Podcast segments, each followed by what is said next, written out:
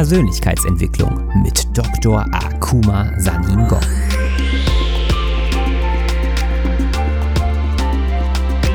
Investiere in dich selbst, denn wenn du es nicht tust, tut es niemand anderes. In meiner Funktion als Motivationsexperte und internationaler Speaker mit einem wissenschaftlichen Hintergrund zeige ich dir, wie du dein volles Potenzial freisetzt durch die Verknüpfung von Wissenschaft und Persönlichkeitsentwicklung.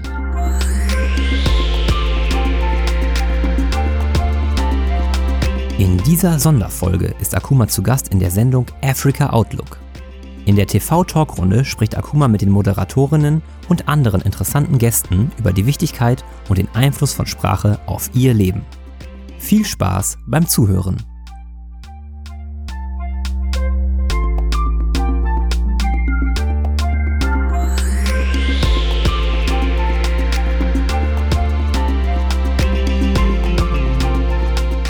Hallo und herzlich willkommen bei Africa Outlook. Schön, dass Sie wieder mit dabei sind.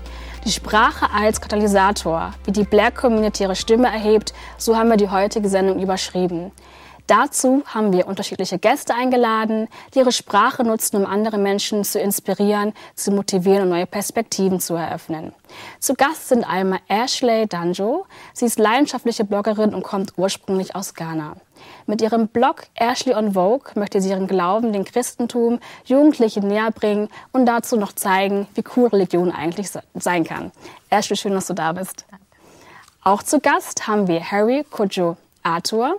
Er begeistert Tausende von Menschen auf Instagram mit seinem motivierenden Content. Allein mutig und sehr kreativ. Als Gründer von zwei Unternehmen hat Harry sich definitiv einen Namen unter seinen Mitmenschen gemacht. Harry, schön, dass du da bist. Danke. Und zuletzt zu Gast haben wir Dr. Akuma Saningong. Er kam vor 23 Jahren von Kamerun nach Deutschland. Nach seinem Studium als Biotechnologe folgte er seinem Ziel, Menschen zu helfen, ein selbstbestimmtes Leben zu erfüllen, nach. Heute begeistert er als Keynote-Speaker und Motivationstrainer bis zu 6000 Menschen. Und mit seinem Buch Mach was draus war er bereits auf der Bestsellerliste von Amazon. Schön, dass du da bist, Akuma. Ganz lieben Dank. Sendung ist nicht nur thematisch sehr spannend, sondern auch für uns als junges Africa Outlook Team ziemlich aufregend, denn wir haben das erste Mal die Möglichkeit, die Sendung unter komplett eigener Regie gestalten zu dürfen. Also eine Premiere für uns drei und wir freuen uns sehr. Aber zunächst einmal freuen wir uns auf den Talk mit unseren Gästen. Ashley, du führst einen eigenen Blog mit dem Namen Ashley on Vogue. Wie kam dieser zustande? Also ich habe schon immer sehr gerne geschrieben, schon seitdem ich jung war. Erstmal Lieder, Gedichte, Kurzgeschichten im Unterricht meistens nebenbei gemacht. Und ähm, irgendwann, dadurch, dass ich mit dem Glauben aufgewachsen bin, ähm, mit Kinderkirche und äh, Kindergottesdienst, hat sich dann irgendwann die Frage gestellt, ist das der Glaube meiner Eltern oder ist das auch mein Glaube? Und wo will ich damit hin? Und äh, ich habe mich dafür entschieden, dass dieser Glaube meiner Eltern auch mein Glaube ist und habe mich dann im Dezember 2016 dafür entschieden, darüber zu schreiben und Bibelgeschichten ins alltägliche Leben zu bringen. Mhm. Also der Glaube dich getragen, um einen eigenen Blog zu starten. Okay. Genau. Schön. Harry, wie hast du eigentlich zu deiner Berufung gefunden? Du als Unternehmer und dann auch als Keynote-Speaker. Wie hast du das geschafft? Ähm, einmal kam so knapp in mein Leben, wo ich gemerkt habe, dass ich eigentlich meine Zeit nur verschwende als junger Afrikaner und ähm, nicht voran komme und einfach nur, nur viel an Party, viel an Frauen gedacht habe und eigentlich mich nicht weiterentwickelt habe. Habe dann gesagt, ich muss was machen. Habe dann geguckt, was ich machen kann, worin ich stark bin. Jeder kennt es, es gibt immer so Blockaden im Leben. Ah, diese Ausbildung gefällt mir nicht, dieser Job gefällt mir nicht. Aber ich mag es zu sprechen, ich bin kommunikativ. Und habe gesagt, ich möchte einfach mein eigenes Ding machen. Habe dann mir eine Nische gesucht, wo ich mit vielen Menschen spreche, bin Verkauf tätig. Und habe dann angefangen ähm, zu verkaufen. Erstmal im Angestelltenverhältnis habe ich es dann gelernt, selbst verstanden, dann umgesetzt und selber gemacht. Ja, das hört sich sehr interessant an, auf jeden Fall. Wie war das bei dir, Kuma? Kennst du dich da wieder? An manchen Stellen schon. ja, bei mir war so nach meiner Doktorarbeit an die Universität Duisburg-Essen, habe ich dann da als wissenschaftlicher Mitarbeiter gearbeitet für ein Jahr. Aber ich war dann nicht so zufrieden mit mir. Ich wusste, ich kann mehr machen, als nur als weiße Kittel rumzutragen und rum, rumzulaufen. Dann bin ich dann in die Industrie gegangen. Es war so eine Art ähm, Findungsphase für mich, was ich eigentlich mit meinem Leben machen wollte. Bin ich dann in die Industrie gegangen, habe dann als Unternehmensberater gearbeitet, aber so zufrieden war ich auch nicht. Deswegen, und ich war da in der Zeit sehr, sehr traurig. Ich war ein trauriger Mensch. Ich wusste, ich kann viel, ich kann mir die Welt anbieten, aber ähm, ich fühle mich irgendwie eingeschränkt. Da habe ich dann angefangen, an mir zu arbeiten. Und dann habe ich dann meine Leidenschaft gefunden, dass als Speaker kann ich viele Menschen mit meiner Botschaft erreichen. So bin ich dazu gekommen. Sehr interessant. Genau. Das heutige Thema dreht sich ja ähm, um Sprache, um die kreative Nutzung von Sprache. Ashley, du schreibst ja auf Englisch, Mhm. so wie du mir erzählt hattest. Ja. Warum Englisch und was heißt Sprache für dich persönlich? Ja, gute Frage. Warum Englisch und nicht Deutsch? Ähm, ich bin eigentlich ja Deutsch, also hier aufgewachsen, hier geboren. Aber ähm, wenn es um Glaube geht, also die Kirche und die Gemeinde, in der ich aufgewachsen bin, da war alles englischsprachig. Und ich glaube, das hat damit zu tun, dass Kirche für Afrikaner in Deutschland ähm, immer noch viel mit Kultur und Tradition auch zu tun hat und nicht nur Glaube alleine ist. Deshalb bin ich in einer englischsprachigen sprachigen Gemeinde aufgewachsen. Und wenn ich an die Bibel denke oder an das Wort Gottes denke, dann denke ich eigentlich auf Englisch und ähm, merke, dass ich so viel mehr Leute erreichen kann auf Englisch. Ähm, mir ist auch klar geworden, dass viele meiner Leser aus Afrika kommen sogar ähm, und nicht unbedingt aus Deutschland kommen, aber ich halt hier lebe und ich könnte auf Deutsch schreiben. Ich habe auch schon manchmal überlegt, die Blogposts zu übersetzen, ähm, damit es noch nahbarer ist für die Leute, die ich auch wirklich erreichen möchte. Aber erstmal habe ich mich für Englisch entschieden, weil das die erste Sprache ist, an die ich denke, wenn ich an meinen Glauben denke. Okay, also willst du auch auf Englisch dann bleiben und nicht dich weiter? Erstmal vorerst ja, aber ich könnte mir vorstellen, in der Zukunft auch auf Deutsch zu schreiben, definitiv. Sehr schön. Bei euch beiden sieht es ja ganz anders aus. Ihr haltet ja eure Speeches auf Deutsch. Und da wollte ich auch fragen, warum auf Deutsch und wie seid ihr überhaupt zu, also was, wie steht ihr zur Sprache? Was bedeutet sie für euch? Auf Deutsch, ähm, aufgrund dessen, weil ich weiß, ich, möchte, ich möchte mit meiner Sache nicht nur Afrikaner erreichen. Ich möchte den Menschen erreichen. Ja, und ähm, ich lebe in Deutschland, ich bin hier groß geworden, ich bin hier geboren.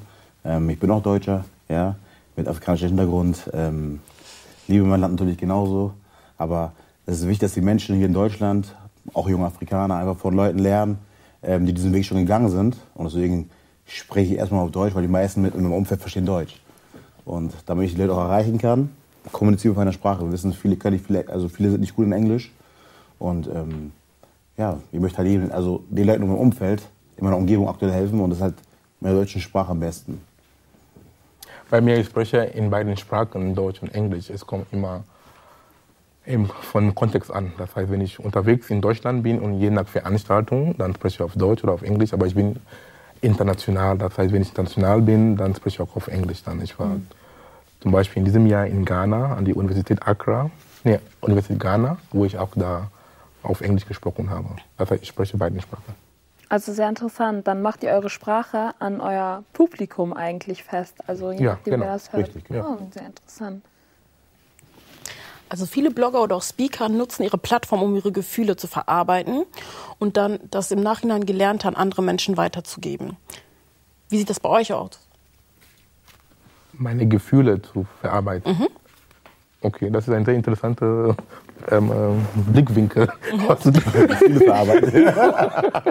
was Okay, du okay. gesagt hast. Okay, schön. Ähm, ja, bei mir, ich, ähm, ich lebe, was ich sage und was ich fühle und ähm, ich transportiere das, wenn ich auf der Bühne bin. Und auch in meinen Texten, ich schreibe auch viel auf sozialen Medien und ähm, auch als Gastautor in, in anderen Blogs. Und ja, ich bin einfach ich. Und das ist auch sehr wichtig für uns Menschen, authentisch zu bleiben. Ja, weil manche Leute sagen Dinge, aber sie leben das auch nicht. Das kennen wir. Und das ist auch das ist eine Disharmonie. Und dann, es gibt ein sehr schönes Sprichwort, dass wenn du, die, wenn du der Botschafter nicht glaubst, du kannst die Botschaft nicht glauben. Du hast ja eben erzählt, ähm, dass du erst, also als du begonnen hast, also beziehungsweise als du noch gar kein Speaker warst, dass du sehr traurig warst. Ja. Und also kann man dazu auch sagen, dass du dann dich selber aus diesem Loch praktisch holen wolltest und angefangen hast, andere Leute zu motivieren. Uh, mein Weg war sehr lang. Das heißt, aufgrund meiner eigenen Trauer, dass ich mit mir nicht, dass ich mit mir nicht zufrieden war. Und dann, ich wusste, ich bin für mich verantwortlich. Das ist auch sehr wichtig, dass wir wissen sollten. Das heißt, wir sind für unser eigenes Schicksal verantwortlich. Wir sind, ähm, Ähm, wenn wir Probleme haben, mag das sein, aber wir sind auch die eigenen Lösungen. Deswegen, ich habe dann gelernt, Verantwortung zu übernehmen, eigene Verantwortung zu übernehmen. Ich soll irgendwie nicht meine Probleme und andere Dinge, die mich ähm, ähm, Sorgen machen, auf andere Leute übertragen. Dafür bin ich verantwortlich. Da habe ich dann angefangen, an mir zu arbeiten. Und im Zuge dessen habe ich dann ge gemerkt, oh, ich habe einen wissenschaftlichen Hintergrund und das Thema Persönlichkeitsentwicklung betrifft uns alle Menschen. Und da war dann, weil ich wollte auch nicht an die, an die Uni reinarbeiten als Wissenschaftler. Ich bin da in die Industrie gegangen. Ich wollte auch nicht rein so für jemanden arbeiten. Dann die Frage war, was kann ich mit meinem Leben machen dann?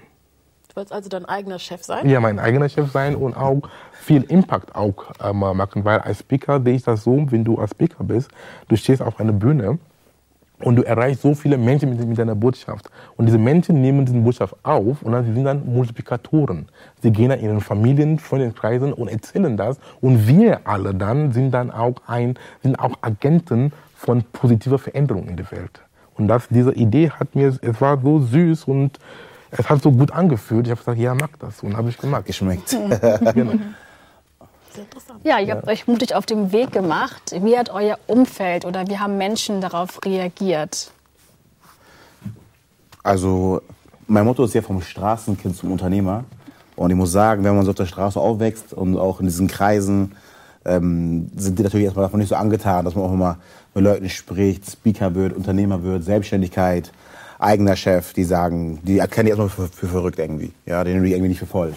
Aber ähm, es ist wichtig, auf diese Leute einfach nicht zu hören, sein Ding zu machen. Und na klar, es gibt meiner Meinung nach gibt es vier Sümpfe im Leben. Ja, es gibt immer die Familie, man macht sein eigenes Ding, aber es ist schwierig. Die, als ich zur Mutter gegangen bin und meinte, Mama, ich mache mich selbstständig, meinte sie, spinnst du? Geh zur Uni. So, ja. Es gibt die Freunde, wie du es gerade sagst, dein Umfeld. Irgendwann machst du dein eigenes Ding, du bist in anderen Kreisen und die verurteilen dich, weil du einfach in anderen Kreisen bist. Ähm, und wie auch deine Freundin oder Frau, bei euch jetzt Mann oder Männer, also Mann oder Freund. Ähm, und auch irgendwann ihr selber. Also das Umfeld ist schon wichtig, um zu wachsen. Ähm, aber man muss sich definitiv ein anderes Umfeld suchen, um zu wachsen, wenn man gerade in einer schlechten Situation ist. Und das habe ich gemerkt, als mein Umfeld gemerkt hat, okay, ich mache meine Selbstständigkeit, Unternehmertum, möchte Speaker werden, habe ich gemerkt, auf jeden Fall eine relativ negative Energie. So, weil ich bin halt Straßenkind, da sind andere Dinge wichtig. Und habe mir dann ein anderes Umfeld gesucht, weil halt das Umfeld nicht so, nicht so positiv reagiert hat, wie ich wollte. Das Okay. so zu mir. Und bei euch, gab es bei euch überraschende Reaktionen? Also für mich überraschend, also meine Familie hat mich sehr unterstützt. Ähm, meine Mama war begeistert, meine Schwestern fanden es toll, dass ich jetzt schreibe.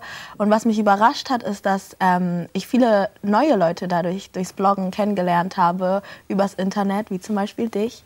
Äh, wir kannten uns davor nicht und ähm, die Reichweite einfach, was für Nachrichten man kriegt. Oh, ich habe genau das Gleiche gerade durchgemacht und du hast darüber geschrieben und du hast mich so inspiriert. Sowas war sehr überraschend für mich und das hat mich auch in meinem Umfeld sehr berührt, weil ähm, ich habe angefangen zu bloggen, weil ich jemand sein wollte, den ich damals nicht hatte, als ich 14, 15 war und sonntags in die Kirche musste und alle meine Freunde aber nicht und sonntags gechillt haben. Und ähm, ich wollte einfach diese Person sein, die zeigt, das ist cool und das kann auch Spaß bringen und das ist nicht unbedingt ein Fluch, sondern es kann auch Segen sein und die Resonanz war sehr gut von Leuten um mich herum. Ich habe viele neue Freunde durchs Bloggen gewonnen, virtuelle Freunde, echte Freunde und das war mit am überraschendsten für mich. Also für dich eine ganz schöne Erfahrung und Ja. für dich so lala. Ja. Okay, Ach, guck mal, wie war es bei Ja, dir? bei mir war, war sehr unterschiedlich. Und ähm, viele Menschen haben in meinem Umfeld, da rede ich, reden wir von, von einem sozialen Ut Uterus. Das heißt, Uterus kommt von Frau, wo ein Kind da bleibt. Aber soziales Uterus heißt in diesem Kontext dein soziales Umfeld. Das heißt, diese Menschen, die um dich herum sind, was der Kollege gesagt hat, deine Freunde, deine Familie vor allen Dingen, ähm, Arbeitskollegen, das sind meistens, sie, sie, sie meinen das gut.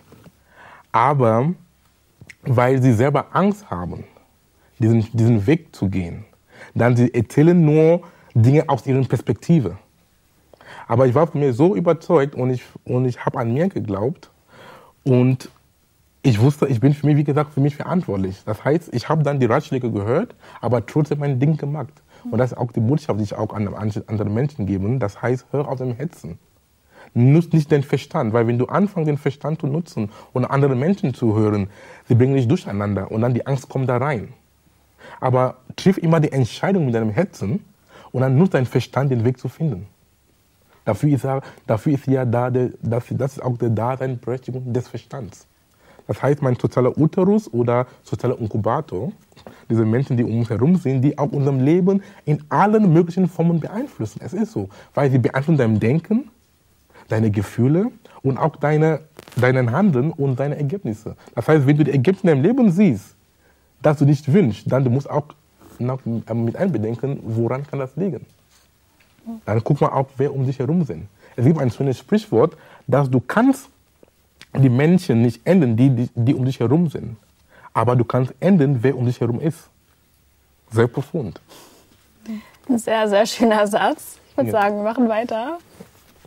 Ähm, wie wir gerade gehört haben, ist Unterstützung von außen nicht ganz unwichtig, beziehungsweise ist auf jeden Fall ein Thema.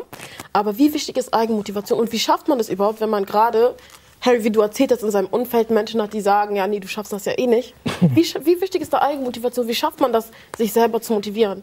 Ich hatte ja gesagt, dass ich früher ähm, viel an Party gedacht habe oder einfach nur gegammelt habe zu Hause vor der Konsole, nichts gemacht habe. ähm, und warum ich angefangen habe, meine Mutter. Ja, also, ähm, ich sage ja, wie gesagt, ich bin in Deutschland geboren, aber man vergisst den kulturellen Hintergrund nicht. Also man vergisst Afrika nicht, man vergisst die Familie nicht. Das sind viele, die sind alle jung, okay. Ähm, ein Euro sind fünf Cedis. Ja, das heißt, das Geld ist drüben sehr viel wert. Wir müssen was nach Hause bringen. Und wenn du weißt, warum du etwas machst im Leben, dann wirst du auch den Antrieb finden. Ja? In Motivation steht das Wort Motiv. Ja, mein Motiv war meine Mutter, meine Familie. Und ich habe irgendwann verstanden, der Knackpunkt kam. Um 6 Uhr morgens kam ich nach Hause. Äh, meine Mutter kam mir gerade entgegen zum Putzen. Ich voll müde, so ich trinke mich, aber trotzdem voll müde, gerade auf dem Weg nach Hause. Und sie sagt so, ich gehe jetzt zur Arbeit, ich gehe so schlafen. Da habe ich erst gemerkt, so, hey, come on, so. Deine Mutter geht gerade zur Arbeit und du gehst jetzt schlafen, bringst kein Geld nach Hause, bist lazy. So, und das, das, das, das bin nicht ich. Und also war mein Motiv, mein Warum, meine Mutter, meine Familie. Und habe ich gesagt, okay, pass auf, wenn ich weiß, warum ich etwas mache im Leben, dann weiß ich auch, warum ich motiviert bin, ganz einfach. Und immer, wenn es mir schlecht geht, ich auf dem Boden bin, denke ich an mein Warum und weiß, warum es weitergeht. Sehr cool. Ich kann noch anschließen, ähm, dass dein Warum ist sehr wichtig. Ähm, ähm, es gibt Friedrich Nietzsche, ein deutscher Philosoph, hat gesagt, wenn du dein Warum weißt, das Wie ist ja egal. Ja. Und das, das stimmt. Das heißt, ich wusste mein Warum. Ich wollte, ich möchte viele Menschen erreichen mit meiner Botschaft. Und es, es hat so gut getan und ich weiß, ich kann viel anbieten, ich kann viel liefern. Weil ich habe schon gesehen, wie meine Botschaft und meine Arbeit so viele Menschen deren Leben verändert haben. Und allein dieses Lächeln auf Gesichter zu sehen, Leute, die so, so traurig waren und die denken, die Welt kommt mal runter. Und dann zu sehen, dass sie haben eine, eine, ein, eine ähm, noch Hoffnung überhaupt zum Leben, das gibt mir unheimlich viel Power und Kraft weiterzumachen. Und ähm, deswegen, wenn wir auch einmal Tiefen im Leben haben, egal was wir tun, die Frage ist, wenn du zum Beispiel aufhören möchtest, dann du, du solltest die Frage stellen, warum hast du überhaupt angefangen? Ich würde sagen, wir knüpfen da gleich weiter an. Wir hören jetzt erstmal Musik und zwar von Queen Judith, You Are the Most High. Viel Spaß.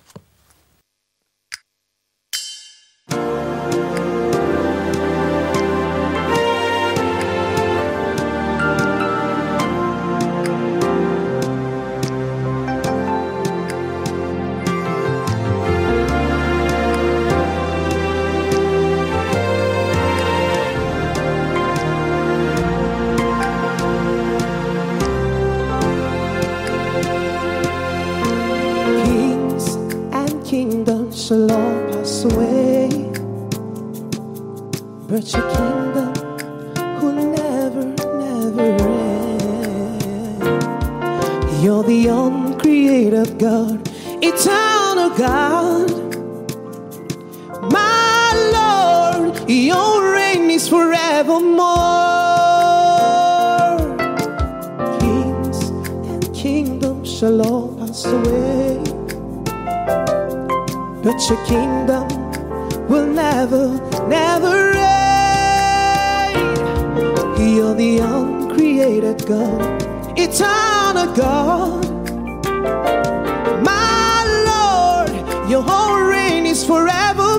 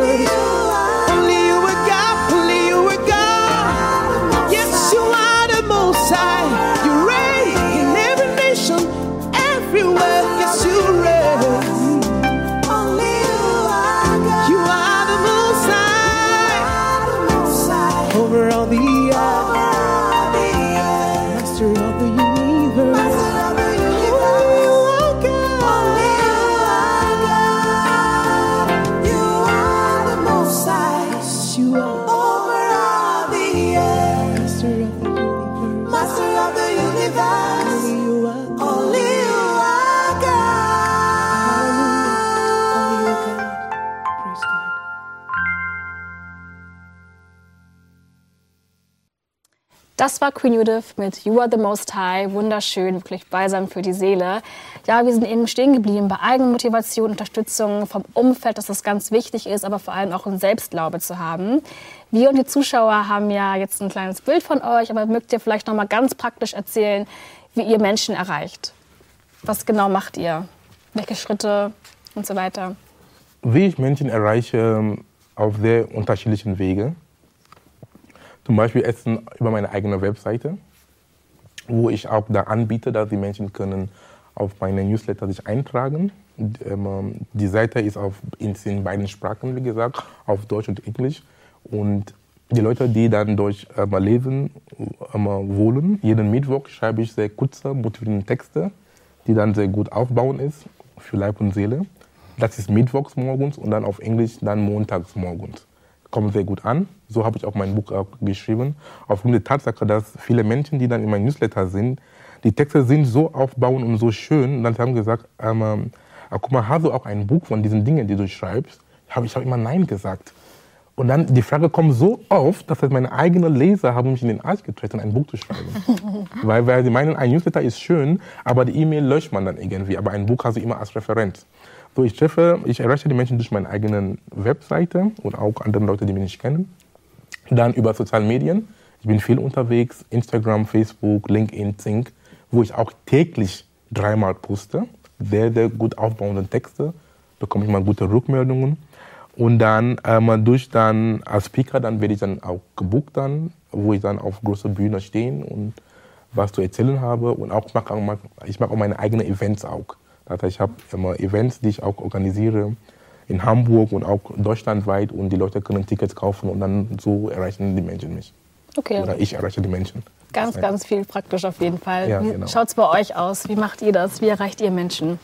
Ähm, ich habe auch eine eigene Website, ähm, ashlyonvogue.com habe ich. Da sind alle Blogposts verfügbar. Ich poste jeden Sonntag ähm, über ein gewisses Thema. Manchmal auch, also dass ich das aufbaue in zwei Teile, so Teil 1 oder Teil 2, dann über ein gewisses Thema. Und ich verknüpfe das sehr stark mit meinem Instagram-Account, weil junge Leute einfach am besten darüber zu erreichen sind. Und ähm, dort nehme ich die Leute auch mit. Da poste ich auch dann meine Sonntagsoutfit, ich.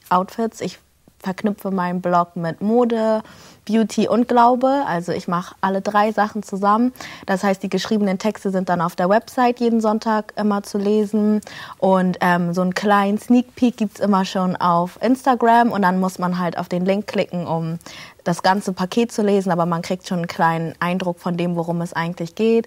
Und ich arbeite viel mit Stories, ich arbeite viel mit Farben und mit Mustern, ähm, habe alles in einem sehr clean Design und so spreche ich die Leute an über die sozialen Medien auch. Also hauptsächlich auf sozialen Netzwerken. Genau. Okay. Ja. Harry, wie ist es bei dir? Ähm, also bei mir ist es ja so, dass ich hauptberuflich Unternehmer bin. Also ich bin einmal tätig im Energiesektor, Promotion ja, und Telefonvertrieb. Und da kommuniziere ich ja viel mit Menschen. Promotion heißt, ich habe einen Stand im Shop, Mediamarkt Saturn und verkaufe Produkte. Ja. Telefonvertrieb, ich kommuniziere mit den Kunden über das Telefon. Und Energiesektor, man su- besucht den Kunden direkt zu Hause. Ja, das sind meine drei Sparten, die ich beliefere meinem Unternehmen. Ähm, und die andere Sparte ist halt Eventmanagement, ne? eigene Partys gestalten, zum Beispiel ist I'm Different, gemeinsam mit Coach Entertainment in Kooperation. Da sind ja auch extrem viele Menschen auf unseren Partys, 500, 600 Stück. Ähm, so sehen die Menschen mich halt in meiner Entwicklung, was ich mache, Fortschritt, was ich beruflich mache. Und jetzt bin ich gerade im Aufbau über Instagram, auch jetzt bald über YouTube, ähm, also Social Media, Facebook, mache ich auch viel. Ähm, einfach jetzt nach außen zu treten und mit den Menschen so zu kommunizieren. Ich mache viele Stories zurzeit, ähm, extrem lange Stories, ja, weil Leute haben auf Livestream bei mir irgendwie, du auch Stories, ich weiß nicht warum, weil die meinen Alltag sehen möchten. Ähm, und so, also meistens Story, Facebook, jetzt auch bei YouTube, ähm, so steige ich langsam ein. Weil hauptberuflich bin ich eigentlich immer unterwegs, aber da ich jetzt Speaker werden möchte und so weiter und so fort und vorankommen möchte in diesem, in diesem Bereich, mache ich zurzeit viel auf Social- Social Media. Okay. Sehr schön. Nochmal zu ergänzen, Ja. ähm, wie ich auch errei Menschen erreiche. Ich bin auch sehr oft gefragt als Gast bei vielen Podcasts. Podcast ist jetzt ein neues Hype jetzt Ja, neuer Trend. in der Welt. Ja. Echt ab. Ich habe dieses Jahr mindestens 30 Podcasts ähm, gegeben. Und da erreiche ich auch so viele Menschen. Ich bekomme auch immer so viele Rückmeldungen durch E-Mails und aus, von Facebook und so, dass sie, sie bedanken mich für die Botschaft, die ich immer so sage. Und auch YouTube habe ich auch einen eigenen YouTube-Channel, wo auch ich da Videos habe, wo auch die Menschen da, da sehen und so. Genau. Okay. Es ist sehr, sehr vielfältig hier die Runde. Ja, genau. Sehr schön. Nochmal zu einem etwas anderen Thema. Wir hatten ja schon etwas über Hürden gesprochen, also ihr hattet eigentlich schon darüber gesprochen. Und zum Beispiel viele YouTuber sagen ja, ja, am Anfang habe ich gar nicht erzählt, dass ich YouTuber bin oder ich habe mich nicht getraut, das zu sagen. Auf welche Hürden seid ihr getroffen bei der, euren ersten Schritten? Hürden. Ähm, in welchem, wenn ich noch zurückfragen darf, in welchem Bezug meinst du das im Konkreten? Also als du angefangen hast, zum Beispiel Keynote-Speaker zu werden, Ja. wie hast du angefangen? Auf welche Hürden bist du getreten? Hattest du da zum Beispiel Probleme, erstmal ein Publikum zu finden? Oder hast du dich nicht getraut, deine ganzen Texte zu veröffentlichen? Oder Ach so, ähm, nee, Text veröffentlichen, das nicht. Hürden kann nur sein, dass ähm, wenn du noch nicht so bekannt bist, dann manche Leute nehmen dich nicht ernst. und dann sie meinen, du hast nichts anzubieten oder so, aber wie gesagt, ist einfach nur dranbleiben. Und hat sehr gut geklappt. Hürden und so, eigentlich, nee, bei mir nicht so wirklich, weil von meinem, ich bin so vom Typ her, wenn ich etwas haben möchte, weil ich an meine Glaub, ich glaube an mich und das ist auch was, was ich auch mitgeben möchte. Wir Menschen, wir sollen an uns glauben. Wir sehen in uns steckt allen so unendlichen Potenzialen. Das heißt, so nicht irgendjemand, so, der nie was sagen, dass du, etwas, dass du etwas nicht machen kannst. Das ist eine Lüge. Das ist, eine Selbst, das ist, eine, das ist, das ist die Geschichte, was diese Person von sich glaubt und auch von dir übertragen möchtest. Und das ist nicht deine Story. Weil ich an mir glaube und, an, und wir alle an uns glauben, dann der Weg wird dir immer gezeigt auf dem Weg. Das heißt, ja, der Weg wird dir immer gezeigt. Einfach anfangen zu machen, Schritt für Schritt und dann die Türen öffnen sich. wie war es bei euch beiden, Ulf? Also ich muss ganz ehrlich sagen, ich hatte richtig Angst, diesen Blog zu veröffentlichen. Ich habe drei Monate oder so ähm, ges geschrieben, aber ich, nur ich konnte das lesen. Ich war die einzige Person, die diesen Blog gelesen hat. Ich habe den nicht veröffentlicht und ich habe das immer aufgeschoben und aufgeschoben und aufgeschoben, obwohl ich eigentlich eine sehr selbstbewusste Person bin. Aber ich wusste halt nicht, ob das, was ich teile, Leute überhaupt interessiert, ob das überhaupt jemand lesen möchte, ob das vielleicht ein bisschen kontrovers ist, wenn ich äh, Themen anspreche, wo äh, ne, unsere Eltern sagen, doch, so muss das sein, oder Christen sagen, so muss das sein. Und ich sage, ja, aber was ist, wenn ich keine Lust habe, mal Bibel zu lesen oder keine Lust habe, Sonntag in die Kirche zu gehen? Oder wie sieht eine authentische Beziehung zu Gott überhaupt eigentlich aus? Und ist das, was ich sage, das, so richtig und ist das okay? Ich bin ja the theologisch nicht belegt oder irgendwas. Und äh, dann habe ich das erstmal gelassen. Dann habe ich gedacht, okay, mach doch Mode, Ashley, das kannst du, zieh dich einfach schön an und dann kannst du das preisgeben. Das habe ich dann auch gelassen und bin mir dann selber Gott sei Dank treu geblieben und habe dann am 4. Dezember 2016 den Blog veröffentlicht, also öffentlich gemacht, dass jeder es lesen konnte. Und ich wollte es eigentlich im nächsten Jahr machen und habe mir dann aber selber gesagt, nein, das ist Quatsch, du könntest auch heute anfangen, du hast alles vorbereitet. Und ich hatte an dem Tag, als ich den Blog veröffentlicht hatte, schon 17 Blogposts oder so, die ich schon selber geschrieben habe, aber an denen habe ich halt niemanden teilhaben lassen, weil ich mich nicht getraut habe ganz am Anfang. Und jetzt ist es für mich, wenn ich etwas veröffentliche, dann ist es einfach nur, dass ich hoffe, bitte erreicht es jemanden. Und auch wenn es nur eine Person ist, zu der das spricht, dann reicht mir das auch schon. Ich bin nicht darauf aus, irgendwie. Ja, natürlich möchte ich eine Reichweite haben und dass Leute das, viele Leute das lesen und viele Leute das inspiriert, aber ich bin immer noch so ein bisschen altmodisch, so die eine Person, die eine Seele reicht mir auch schon, wenn das okay. irgendjemanden glücklich macht. Ja. Ist okay. Ja. Hören an sich gibt es immer. Es gibt immer Höhen und Tiefen. Ne? Wann ist auch schon tief gefallen? Ja, mussten wieder aufstehen. Ähm, Hürden im Unternehmen. Ähm, auch mal zehn Mitarbeiter verloren zum Beispiel. Ja, Geschäft gewechselt, Büro umgezogen, auch mit der Familie schon Hürden gehabt. Äh, die vertreten das, was du machst, weil du erstmal kein Geld reinbringst. Man muss ja auch irgendwie anfangen mit einem gewissen Kapital, was man früher nicht hatte. Äh, Man hat es einfach gemacht, man dachte, man dran geglaubt, einfach umgesetzt. Ähm, Man brauchte seine Zeit, aber man hat alle Hürden bis jetzt bewältigen können. Ja, Höhen und Tiefen gehören dazu. Du bist ja auch dein eigener Chef, du bist ja selbstständig.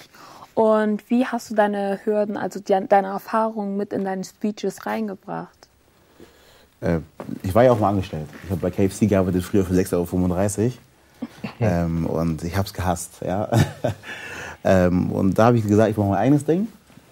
Und habe dann deswegen dieses, diesen Slogan vom Straßen zum Unternehmer, ja, habe dann versucht, beziehungsweise ich nicht versucht, sondern ich mache es so, dass ich durch diesen Slogan halt dann die Menschen so erreiche, auch die Straßenkinder, speziell jetzt, okay, dass sie sich trauen, ihr eigenes Ding zu machen, voranzukommen. Und ich mache also, ich erzähle immer meine eigenen Erfahrungen, bringe das nach außen, ja, weil es einfach authentisch ist, weil einfach die Wahrheit ist. Sachen, die ich nicht mache, über die rede ich auch nicht. So, und, ähm, also das heißt, meine Erfahrungen, die ich gesammelt habe, bringe ich in meine Speeches und zeige den Leuten, dass es geht. Ja, wenn du mir meine Fotos anguckst auf den Bildern, mit Cappy ohne Brille sieht anders aus wie jetzt.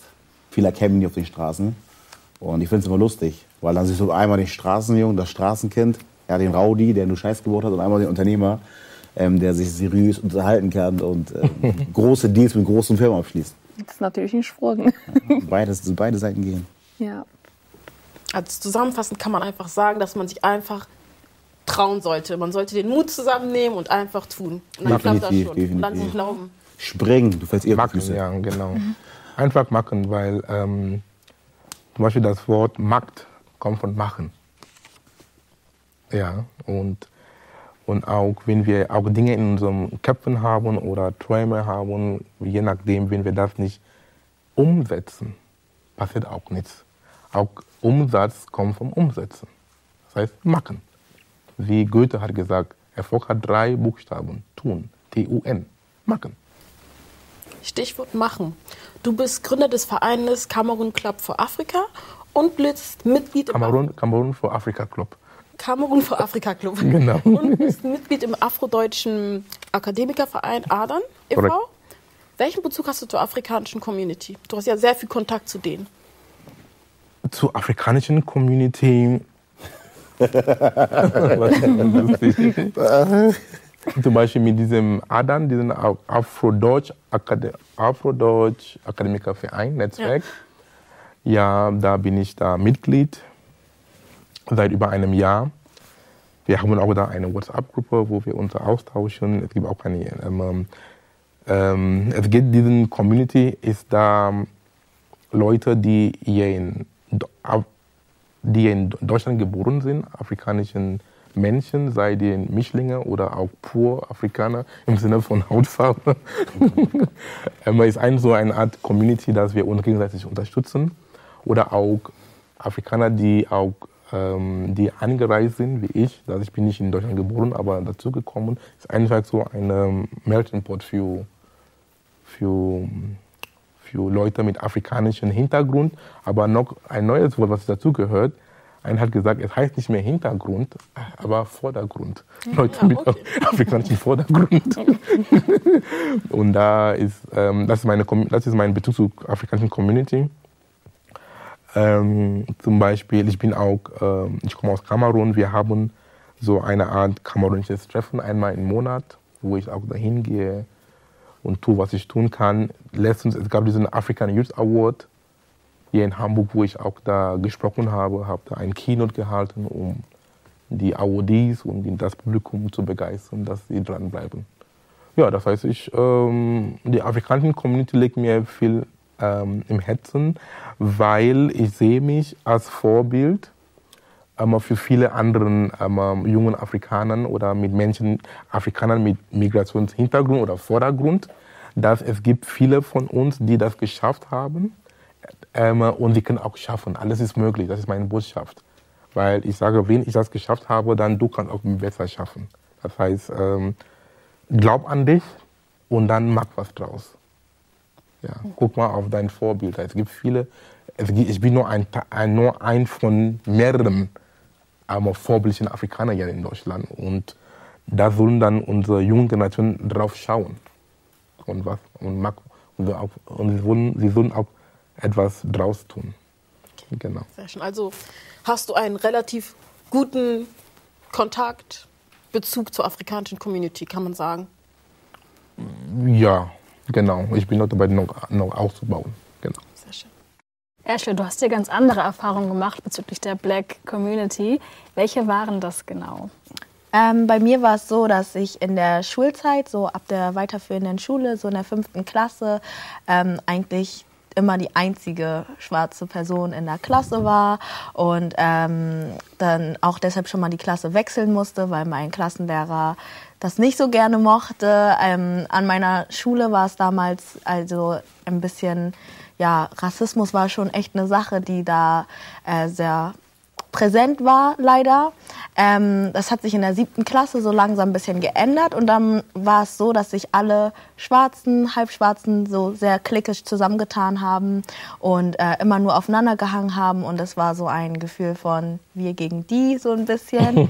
und ähm, ja, so war dann meine Schulzeit, so hat man sich da so durchgeboxt sozusagen. Ähm, ja, Klassenlehrer, die manchmal unfreundlich waren, einige rassistische Kommentare. Aber so zur 10. Klasse Oberstufe hin ähm, ich auch, bin ich auch reifer geworden und habe auch besser gelernt, damit umzugehen. Und ähm, so zur Abi-Zeit und all diesen ganzen Sachen konnte ich dann ähm, viel besser damit umgehen und ähm, später sogar meiner Schule helfen, mit diesem Thema umzugehen, als neue Jahrgänge gekommen sind in der fünften Klasse, äh, die Thematik anzusprechen und da eine Brücke zu bauen und zu vermitteln. Okay, also nicht so schöne Erlebnisse gehabt. Ja, Aber wir leider. machen da gleich weiter. Wir hören jetzt erst einmal Musik und zwar von Daniel Jeetman mit Greedy. Bis gleich.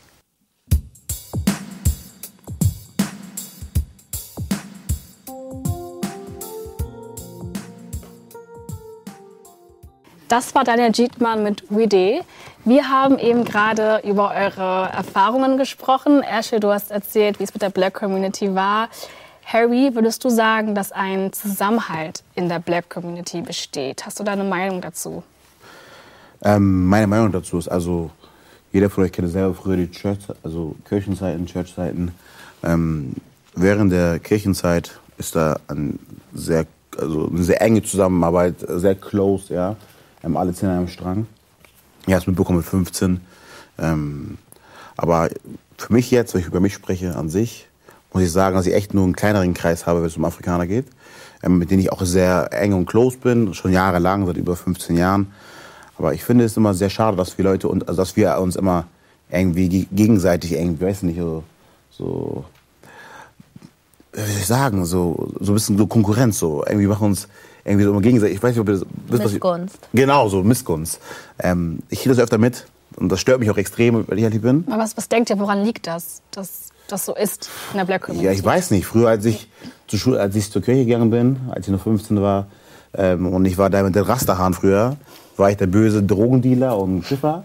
Als ich mit meinem Mercedes aufgetaucht bin, war ich auch mal der gute Junge. So, ich weiß nicht, wovor das kam. Schulbildung war immer sehr wichtig. Ich habe meine Realschule gemacht und verdiene trotzdem, danke, gutes Geld ähm, und darf meiner Mutter alles geben, was sie möchte. Ich weiß nicht, wovor das kommt. Ich finde es auch wirklich schade, wenn ich ehrlich bin. Was decken die anderen? Warum herrscht da kein Zusammenhalt in der Black Community? Was können die Gründe sein? Ich glaube, ein Grund kann ähm, sein, dieses sich miteinander vergleichen, ähm, zu sagen, Herr, seine Eltern sind genauso wie, viel wert wie ihre Eltern, also wir sollten alle auf einem Level eigentlich sein. Wieso, wenn sie zur Uni geht, das kann ich schon lange, wenn sie 10 Meter springt, dann springe ich 20. So ein bisschen ist so diese Mentalität und ich glaube auch, dass ähm, viele Eltern vielleicht auch pushen, ja, Tante dies und das, Tochter macht das und das, mach du doch auch dies und das. Und ähm, nicht so dieses auf sich selber achten, auf sich gucken, sondern immer links und rechts gucken und sich zu vergleichen, anstatt zu Hause anzufangen. Ich glaube, das ist das größte Problem. Aber ähm, wie er auch schon gesagt hat, also wie du schon gesagt hast, in der Kirche äh, ist eigentlich schon ein Zusammenhalt, wenn jemand stirbt oder jemand heiratet oder jemand Hilfe braucht, unterstützen sich Afrikaner dort sehr. Also die machen alles dann füreinander.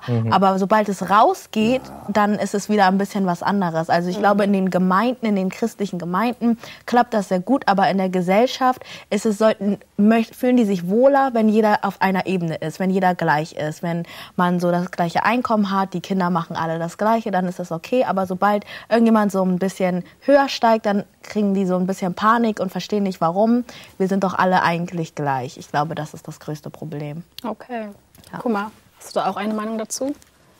Warum die Afrikaner Ob sich du denkst, ähm, dass ein Zusammenhalt in der Black Community besteht oder nicht? Oder würdest du sagen, dass die Ghananen nur unter sich sind oder die aus Kamerun nur unter sich sind? Ja, es ist so, das stimmt, aber ich möchte das nicht nur auf Afrika, afrikanische Community ähm, mit einbeziehen oder ähm, einschränken. Ich glaube, es ist eine tendenzielle Sache in der ganzen Welt. Das heißt, zum Beispiel, wenn die Deutschen in Amerika sind oder in Brasilien oder so, sie sind auch untereinander auch. Das heißt, es ist so eine männliche Tendenz, dass ähm, ähm, die Menschen dann, wenn sie irgendwo sind als fremd, dann kommen dann zusammen. Ob sie dann zusammenarbeiten, ist die andere Frage ob sie dann zusammenhalten. Bei uns Afrikanern, ähm, es ist so und so. Und meine Erfahrung jetzt ähm, mittlerweile, ich glaube, die Afrikaner in der Diaspora haben festgestellt und gemerkt, dass die können nur vorankommen, wenn sie, wenn sie, sich, wenn sie gemeinsam sind, um irgendwie eine positive Veränderung irgendwas zu bringen. Es ist nur, wenn die Menschen zusammen sind, es ist eine Art Weisheit, dann ähm, ähm, ähm, können dann Dinge ähm, ähm, wirklich geschehen. Es gibt, es gibt auch ein sehr schönes afrikanisches Sprichwort. Es sagt, wenn, du, wenn du allein, ich kann das wieder, Moment, ist ein sehr schönes Sprichwort, das mich auch begleitet. Das heißt, wenn du ähm, schnell gehen möchtest, dann geh mal alleine. Aber wenn du sehr weit gehen möchtest, dann geh, man, geh, man, geh dann zusammen. Sehr, sehr schön. Genau. Sehr, sehr schön. Also ich sehe dann die Entwicklung sehr positiv. Mhm. Und auch, wenn ich noch was dazu sagen darf mit Afrika-Community oder ähm, ähm, europäische Community oder wie sie alle heißen, mag sein, aber in meiner jetzigen Entwicklung, ich sehe, nicht nur ich, aber viele auch, ich sehe das Ding von einem, einem sehr großen ähm, Kontext, holistisch. Das heißt, wir sind alle eins. Egal, wo wir herkommen, egal welche Hauptfarbe. Da sehe ich das nicht mehr so. Ich, bin, ich bezeichne mich als rassenblind. Das heißt, ob jemand eine schwarze Hautfarbe hat oder weiße Hautfarbe, spielt keine Rolle. Ich sehe den Mensch vor mir. Und wenn du auf diesem Bewusstseinsebene bist, Hm, richtig. dann ist es auch sehr schön. Dann, ihr, ihr, wir können alle viel zusammen machen. Und das ist auch einige meiner treibenden Kräfte. Das heißt, diese Einheit in uns Menschen zu sehen. Sehr, sehr schön. Also so nach dem Motto, zusammen sind wir stark. Auf jeden Fall. Egal, wo, Definitiv. egal, wo Egal, wir wo du herkommen. herkommst. Egal wo. Wenn wir uns nochmal mit dem Thema Black Community befassen, Okay. habt ihr speziell irgendwie Vorbilder, die schreiben oder motivieren, die ihr namentlich benennen könnt zum Beispiel?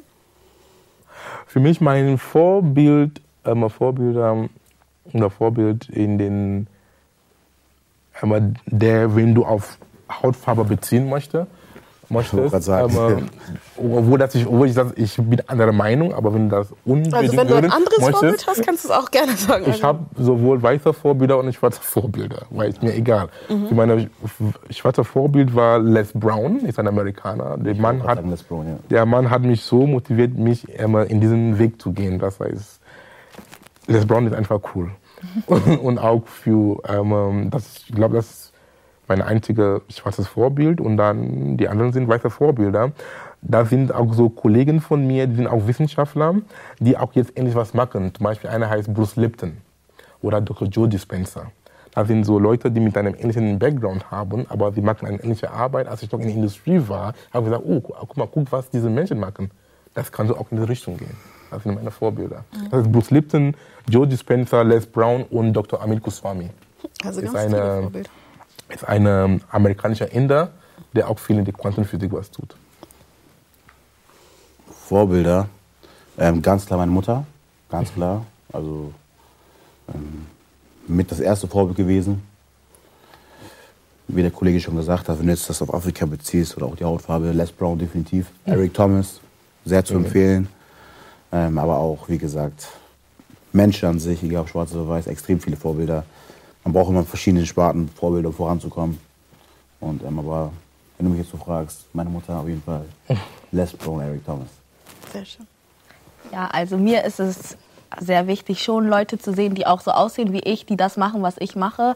Ähm, für mich muss ich auch sagen, meine Mama, ganz klar, sie ist eine äh, christliche Frau, die ihren Glauben vorgelebt hat und ich habe es so nachgemacht. Ich habe das so in die Wiege gelegt bekommen, äh, mich der Gemeinde zu widmen, mich Gott zu widmen. Das hat sie mir ganz klar gezeigt, vorgelebt, dass so mache ich das. Und ähm, leider muss ich aber sagen, dass für Frauen, die bloggen oder die schreiben oder ähm, auch in den theologischen Hintergrund gehen, äh, wenig weibliche äh, feminine Vorbilder für mich da sind. Also wenn man so, und man muss viel nach Amerika gucken oder sogar vielleicht nach England gucken und gar nicht hier so in Deutschland kann man nicht nach links und rechts gucken und sieht einfach mal eine äh, schwarze Frau, die predigt oder eine schwarze Frau, die ähm, viel bloggt. Das gibt's leider nicht so viel. Deshalb ist mir das sehr wichtig, jemand äh, zu sein, die für andere jüngere Leute auch ein Vorbild sein kann, dass ähm, man sieht, dass es möglich ist und zu machen ist. Also ich würde es auf jeden Fall auch auf die Hautfarbe übertragen, dass ich nicht, also ich glaube, als Mädchen ist es nochmal was anderes, wenn man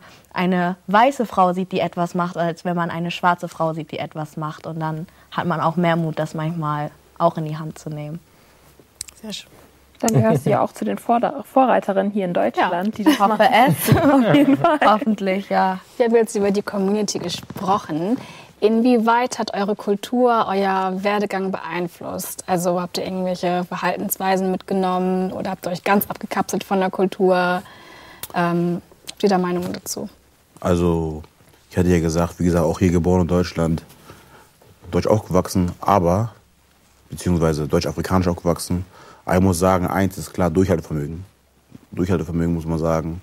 Alle unsere Eltern, Durchhaltevermögen kann man definitiv von uns, unseren Eltern lernen. Ähm, Ehrgeiz, äh, Zielstrebigkeit. Wenn die etwas wollen, dann holen sie sich das. Und ich, das kann ich sagen, wenn es um die afrikanische Community geht oder allgemein Afrika, diese drei Punkte, Durchhaltevermögen, Ehrgeiz, zielstrebig, definitiv von meiner Mutter mal wieder mitgenommen ähm, und auch umgesetzt. Definitiv.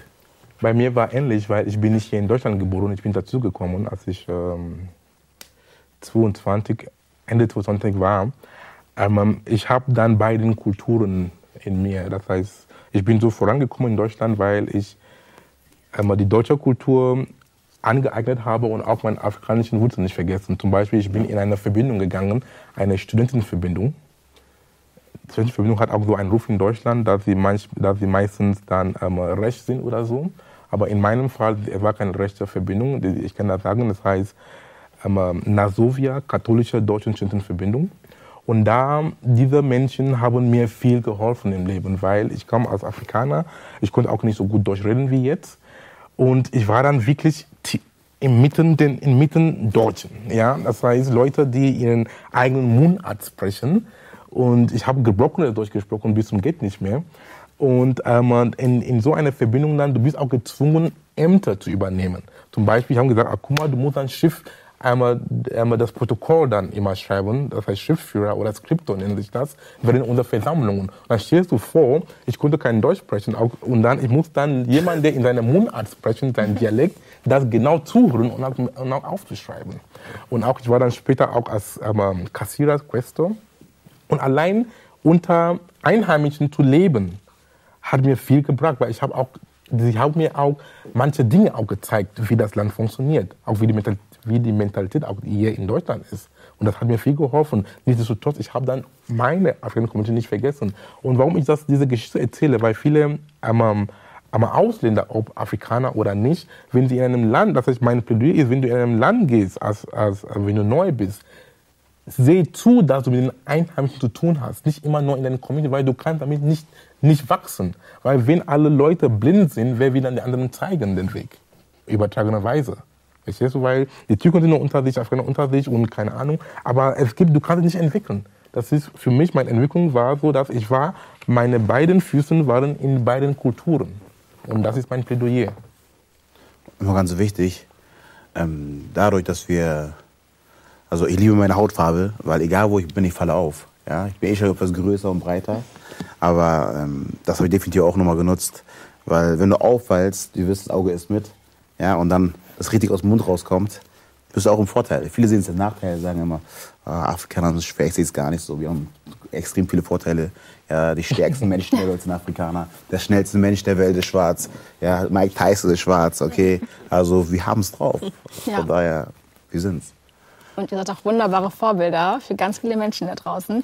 Wenn ihr so an die nächsten Jahre denkt, ähm, welche Ziele habt ihr, Wünsche und Träume? Wo seht ihr euch da in fünf bis zehn Jahren? Das ungefähr sagen?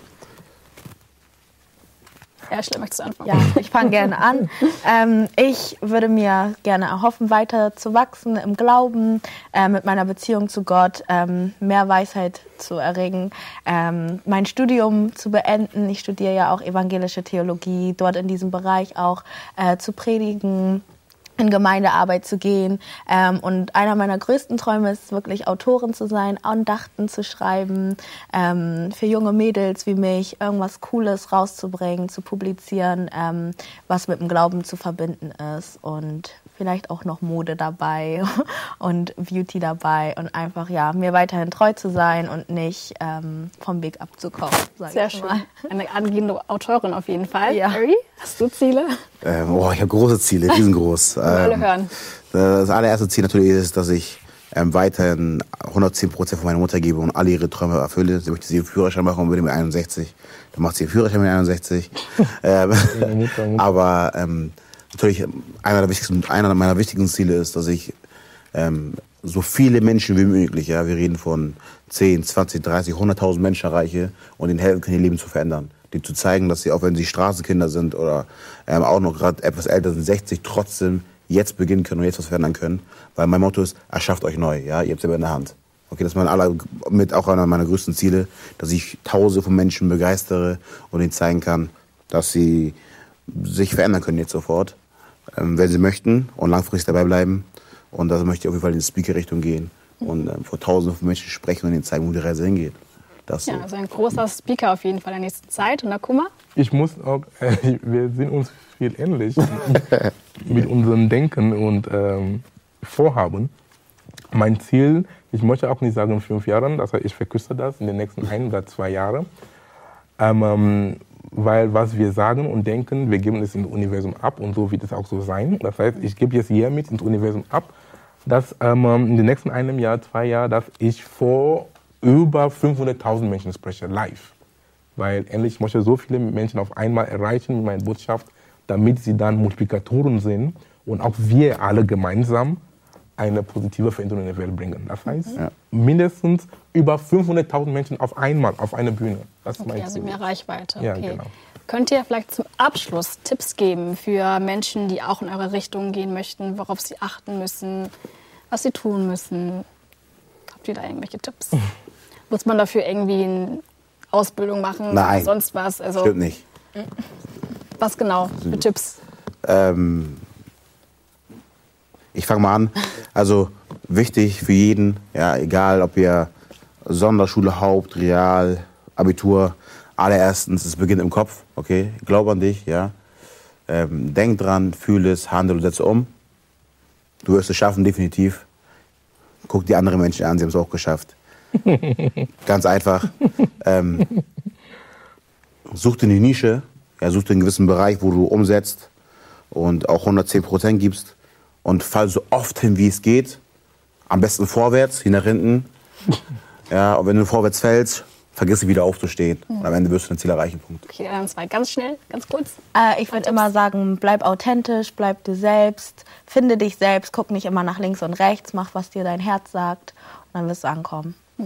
Und bei mir ganz kurz und knapp, das heißt, meine Botschaft ist, glaub, ähm, nicht nur glaub an dich, das sowieso, aber weiß, dass alles ist möglich. Es gibt keine Grenzen. Die einzigen Grenzen, die es gibt, sind diejenigen, die wir auf uns auferlegt haben oder wir haben anderen Menschen das Recht gegeben, uns zu sagen, dass es nicht geht. Alles ist möglich. Menschen setzen Grenzen. Ja, genau. Ja, Es ist möglich. wunderschön. Vielen Dank, dass ihr da wart. Es war auf jeden Fall eine sehr schöne Talkrunde. Sehr schöne Geschichten, sehr bewegend. Ähm, und ich bedanke mich auch bei euch, liebe Zuschauer, fürs Zuschauen. Und ähm, ja, bis zum nächsten Mal bei Africa Outlook.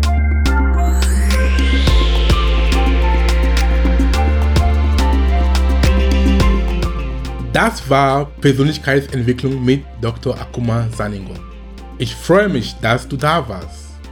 Und lade gern deine Freunde ein, den Podcast zu abonnieren. Es gibt nichts Schöneres, wenn du mit deinen Mitmenschen gemeinsam wächst, oder? Und wenn du mehr lernen und weiter wachsen willst, dann besuche meine Webseite unter www.drsaningong.com und nimm an meinem vierteiligen kostenfreien Online-Kurs namens Persönlichkeitsentwicklung 6.0 teil. Dort habe ich viele interessante Themen behandelt, die für dein persönliches Wachstum relevant sind. Du kannst dir auch mein Buch auf Amazon holen, Inneren Türen öffnen. Inspirierende Zitate und zeitlose Weisheiten für 365 Tage. Das Ziel des Buches ist es, dich immer wieder auf die Spur zu bringen, um an dir zu arbeiten. Es enthält zeitlose Lehren und universelle Wahrheiten von mir, von einigen berühmten Menschen der Menschengeschichte und aus Regionen und Kulturen der Welt. Es ist ein guter Start in den Tag, denn Studien haben gezeigt, dass was du in den ersten 30 bis 45 Minuten nach dem Aufwachen liest, sprichst und hörst, bestimmt, wie dein Tag verlaufen kann. Mit dem Buch bist du jeden Tag stadtklar. Viel Spaß damit und bis zum nächsten Mal.